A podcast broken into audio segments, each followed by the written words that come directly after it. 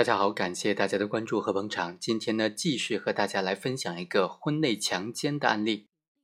两个人在分居期间，正在闹离婚的过程当中，但是还没有达到诉讼那种状态，只不过两人一直在吵闹，说要离婚，而且分居了很久。在这种婚姻状态之下，丈夫强行的和妻子发生性关系，构不构成强奸罪呢？我们通过这个案例和大家简单的介绍一下。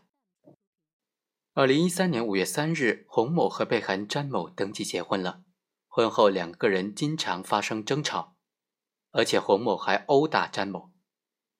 最终呢，这个洪某就提出了和詹某要离婚。二零一五年三月份，洪某再次殴打詹某，之后两个人最终还是没有离成婚，但是一直在闹离婚。两个人。从那个时候开始就已经分居了，在分居过程当中，詹某仍然多次提出准备和洪某离婚，洪某都不同意。他们分居了半年之后，在十二月份的一天，洪某以同意办理离婚手续为由，将詹某骗到了某个民政局的门口，然后强行的将詹某带到宾馆，强行和他发生了性关系。检察院就指控。像洪某这种行为，应当以强奸罪来追究他的刑事责任。辩护人就认为，两个人其实还没有离婚，婚姻关系合法有效，在这种情况之下，强奸是不能成立的。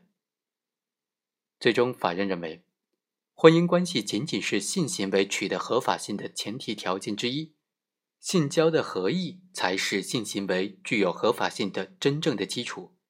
夫妻之间只有取得了性交的合意。才能够使得性交的行为具有合法性。洪某和被害人虽然是夫妻，但是双方因为矛盾都提出了离婚。特别是在被害遭到被告人多次家暴之后离家出走，两个人处于长期的分居状态，并且呢继续多次提出离婚，夫妻之间的感情已经破裂了。此时，被告人以同意离婚为由，诱骗被害人和他见面。之后又强行将被害人带到他的住处，用胶布对被害人进行捆绑，强行和被害人发生了性关系。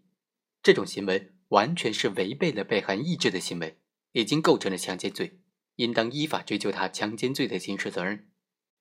好，感谢大家的关注和捧场，以上就是本期的全部内容，我们下期再会。